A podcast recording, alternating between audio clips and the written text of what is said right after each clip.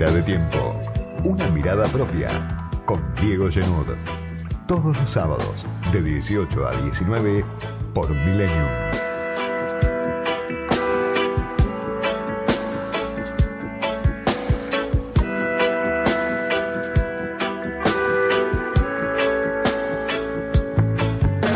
Semana 2 del superministro Sergio Massa, semana marcada por una realidad ingobernable, con un ministro de Economía que se muestra hiperactivo, que busca zafar sin éxito del estrangulamiento, de la falta de dólares.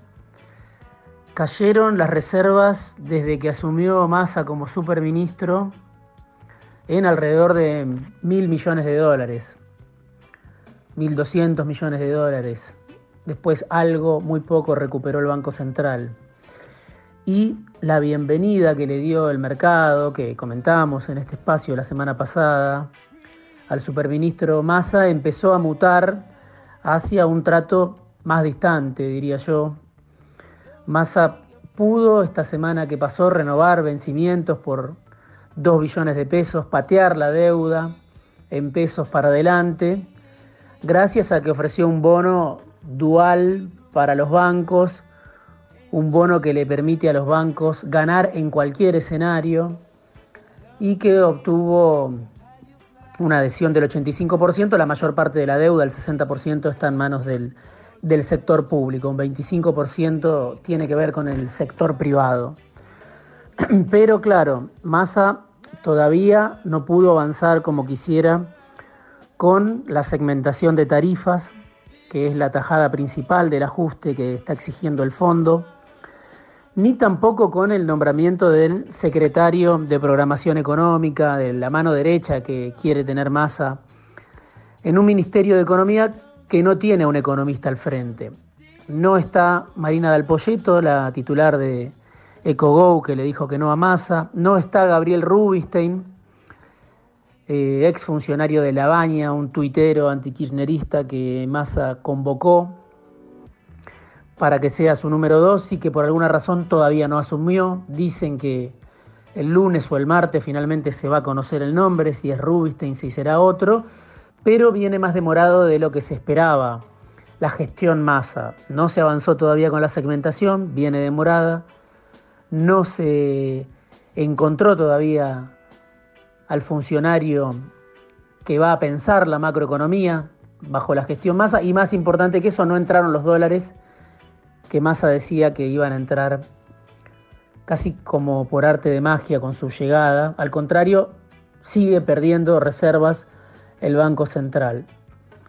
Es un Massa que en lo político empieza a aparecer ya mezclado en imágenes, en actos, en fotos, con el resto de los funcionarios del Frente de Todos. Ya no está tan solo, ya no es eh, un personaje que acapara la atención por completo en una imagen en la que está en el centro y en soledad, sino que empieza a mostrarse con Alberto, con Kisilov, con De Pedro, en una serie de apariciones que hace dudar sobre si podrá o no podrá Massa constituirse como el nombre de una nueva etapa, como el interventor del gobierno, o si terminará mansurizado, como le pasó al actual jefe de gabinete, del que pocos se acuerdan ya, pero que había llegado Mansur con la promesa del volumen político. No se sabe si Massa constituye, abre una nueva etapa o si termina licuado como están hoy licuados los salarios y las jubilaciones en la Argentina de la inflación récord. Un dato de inflación que, por supuesto, no se le puede atribuir a Massa, este dato del 7,4%, el más alto de los últimos 20 años, en julio. Una inflación que en siete meses está por encima del 46% en lo que va de este 2022 y que si uno mira hacia atrás, la inflación interanual, la de los últimos 12 meses, llega al 71%. Para adelante el escenario es más preocupante, por lo menos el que están trazando todas las consultoras, que hablan de una inflación del 90% para este 2022. En general tienen ese escenario. Hay otras como Fiel que hablan de un 112%. De cualquier manera, sería casi milagroso que el Frente de Todos llegara a cerrar el año con una inflación que esté por debajo del 70, del 80%. Y además en un contexto donde ya la inflación global, producto de la pandemia, producto de la guerra, en algunos casos empieza a ceder, por lo menos en Estados Unidos la inflación empieza a ceder, por lo menos en Brasil la inflación empieza a ceder. Massa en la centralidad de este gobierno, Massa con las dificultades de no poder resolver problemas estructurales que no tienen fácil resolución, y Massa a cargo de un gobierno que le permite reacomodarse a dos mujeres centrales de la política en los últimos también 20 años.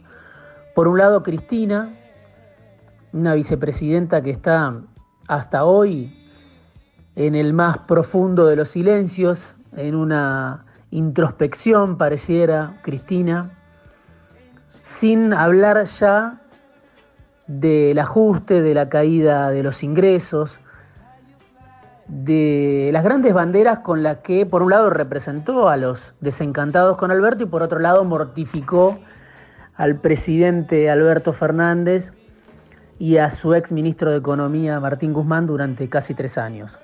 No habla ya Cristina del ajuste que encara Massa con el apoyo ahora de la vicepresidenta. Queda eh, la propuesta de Juliana Di Tulio para tratar de eliminar la indigencia, queda las negociaciones de Grabois y las reuniones de Grabois con Massa para tratar de conseguir algo para el movimiento de trabajadores informales que está alineado con el gobierno y que duda entre irse, quedarse o qué hacer, no lo tienen muy claro todavía. Pero no hay mucho más de Cristina en el escenario. La iniciativa la tiene Massa. La Cristina a la que estamos escuchando en las últimas semanas es una Cristina otra vez replegada sobre su situación personal, sobre su situación judicial sobre la batalla con Comodoro Pi.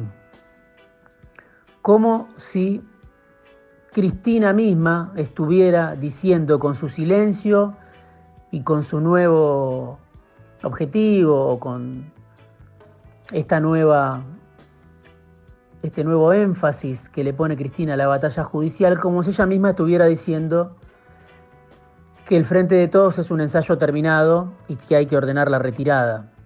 Le toca a Massa, en todo caso, evitar que el barco se hunda.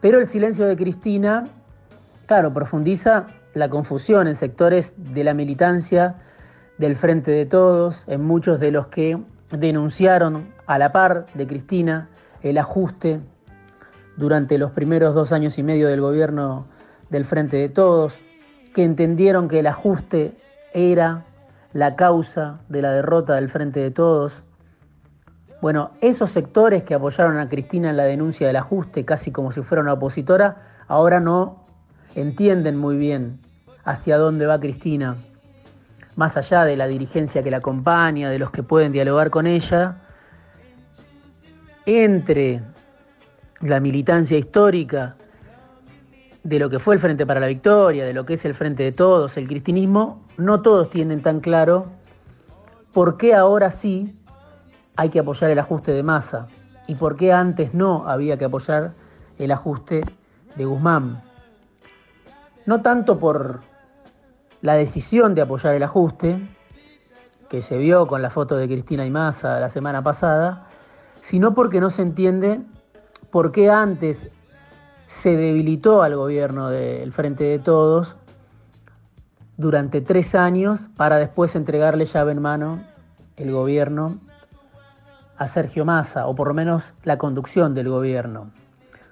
o lo que se dijo hasta ahora, estos casi tres años en los que se denunció el ajuste en nombre de Cristina y Cristina misma lo hizo, fue un error esa política que llevó adelante el cristinismo durante tres años y Guzmán tenía razón entonces porque no había margen para otro tipo de política, o el susto de las últimas semanas explica este viraje violento en el cual Massa promete hacer un ajuste mucho más profundo que el que intentaba tibiamente Guzmán para cumplir con el fondo. El rumbo del gobierno, mientras tanto, como decía, tiene dificultades elocuentes por la caída de reservas, por la inflación más alta en los últimos 20 años, pero esas dificultades que vienen de arrastre, que todavía no se resuelven, que Massa no logra resolver a la velocidad que quisiera, quedaron opacadas en la semana de la política por la irrupción del huracán Carrió una vez más, una Lilita que salió con su rifle de asalto a denunciar a sus socios, no al gobierno, sino a sus propios socios. Y obviamente toda la semana se estuvo hablando de ella, y toda la semana hubo respuestas a lo que Carrió, como parte de una partitura que tiene estudiada, dijo en dos o tres apariciones en televisión y en los medios en los que suele hablar. ¿Por qué Carrió hace esto en este momento y a quién beneficia? Podríamos preguntarnos. Por un lado, defiende eh, su lugar histórico de enemiga del peronismo, pero también del radicalismo. El rechazo de Carrió es tanto al peronismo como al radicalismo del que se fue hace también una vida.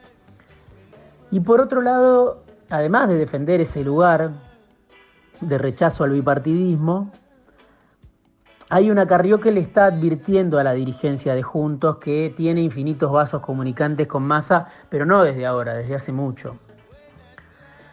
Carrió, entre tantas cosas que dijo, dijo que estaba atragantada, no podía decir lo que quería. Pero ahora pudo porque, según ella entienda, Massa salvó a Juntos con su involucramiento en el gobierno del Frente de Todos, con su asunción como superministro, con su intento por evitar que se hunda el barco del Frente de Todos, Massa salvó primero a Juntos que al Frente de Todos, según Carrió. ¿Por qué? Porque la Avenida del Medio quedó una vez más herida de muerte y todas las reuniones, las alquimias, las conspiraciones que se venían tejiendo, ensayando escenarios, preparándose para escenarios de acefalía, de vacío de poder más profundo todavía, de, renuncia incluso del presidente, bueno, todo eso se desmoronó y todos los conspiradores, entre los cuales Carrió ubica a gran parte de la dirigencia de Juntos se quedaron pedaleando en el aire con, este, con esta decisión de Massa de asumir como primer ministro. Lo que muestra Carrió con su denuncia contra María Eugenia Vidal, contra Ritondo, contra Gustavo Ferrari, contra Monzó, contra Frigerio, contra Morales, contra Manes, lo que muestra cuando apunta contra el 90%, el 80% de la dirigencia de Juntos, es que la mayor parte de la dirigencia política, del gobierno y de la oposición, piensa demasiado parecido más allá de la grieta. Por eso tanto se ensaya una avenida del medio sin el macrismo y sin el cristinismo. Porque el 90% de la dirigencia acuerda en que hace falta ir por un camino de consenso. Después, claro, nadie tiene la solución para esta crisis, como se demostró con el fracaso de Macri, como se demuestra con el fracaso del gobierno del Frente de Todos. Pero la dirigencia coincide en la necesidad de ir por el camino del medio, de cumplir con el imperativo del centro. Y lo que muestra Carrió con su denuncia contra sus socios es que esta composición de hoy, este sistema de partidos tal y cual hoy lo vemos, tiene mucho de artificial. Esta grieta que hoy vemos tiene mucho de artificial porque la dirigencia en su mayoría tiene grandes puntos de acuerdo. Massa, hay que recordarlo, y Carrió no se olvida, se inclinó por Macri en el balotaje de 2015, fue a TN con Malena Galmarini y dijeron, sobre todo Malena, cualquier cosa menos Scioli. Y después Massa fue socio del macrismo entre 2015 y 2017, de, de Vidal, de Ritondo, de Monzó, de Frigerio, de Larreta, de Morales. Claro, saltó después cuando vio que se incendiaba el barco del macrismo. Y eso es lo que Carrió no se olvida. Aunque sí deja de mencionar que Massa tiene entre sus mejores amigos a Horacio Rodríguez Larreta, uno de los jefes de Carrió, uno de los socios de Carrió, uno de los sponsors de Carrió. Es decir, que Carrió dispara contra todos menos contra Macri y menos contra Larreta. Por eso Bullrich por primera vez se siente enojada porque trabaja Monzó hoy para Bullrich, para el proyecto de Bullrich, el proyecto presidencial de Bullrich. Esta es la foto de hoy, de lo que vemos hoy, de una Carrió que dispara, aliviada, se libera después de estar atragantada y dispara contra sus propios socios porque siente que hoy tiene una tranquilidad. La avenida del medio está muerta una vez más. Por eso puede decir todo lo que dice. Claro, es la foto de hoy, de un sistema político frágil, de un sistema político que se mueve en la precariedad. Una grieta, como decía, artificial, por lo menos desde el punto de vista de la dirigencia política. No sabemos qué va a pasar mañana, depende de cómo le vaya Massa, depende de cómo le vaya al frente de todos. Por ahora, la llegada de Massa esa es la lectura que hace Carrió. Bueno, confirma la polarización, licúa la avenida del medio, desorienta a los conspiradores. Pero claro, al mismo tiempo no frena el espiral de la crisis, no revierte la crisis. En todo caso, el vacío de poder tan marcado que vimos durante siete semanas de corrida cambiaria, bueno, por supuesto que está atenuado con la llegada de masa no hay una caída libre como había en ese momento. La crisis no tiene la dimensión que tenía antes de la llegada de masa. Pero todos los problemas, como se ve, están ahí. La pérdida de reservas, lo que más preocupa al gobierno, la mayor de sus fragilidades, la inflación récord que se traga los ingresos y el poder adquisitivo de asalariados, jubilados, trabajadores informales, y también la amenaza de recesión como producto del ajuste que ahora profundiza Massa, con aumento de tarifas, aunque demorado, pero en camino, con suba de tasa de interés. Massa es, como dijimos en este espacio desde el comienzo, más que un primer ministro, un interventor del gobierno. Pero no puede escapar a la fragilidad del gobierno. Esa misma fragilidad lo envuelve, lo condiciona, y es una fragilidad que lo puede hacer fracasar puede terminar con todas sus aspiraciones. Por ahora, Massa, el superministro, es un ministro del impas. Se abrirá seguramente en poco tiempo una nueva etapa, pero nadie se anima a arriesgar cómo será esa nueva etapa, si se resolverá la crisis o si se profundizará. Editorial, análisis, conversaciones, entrevistas, fuera de tiempo. Con Diego Genud.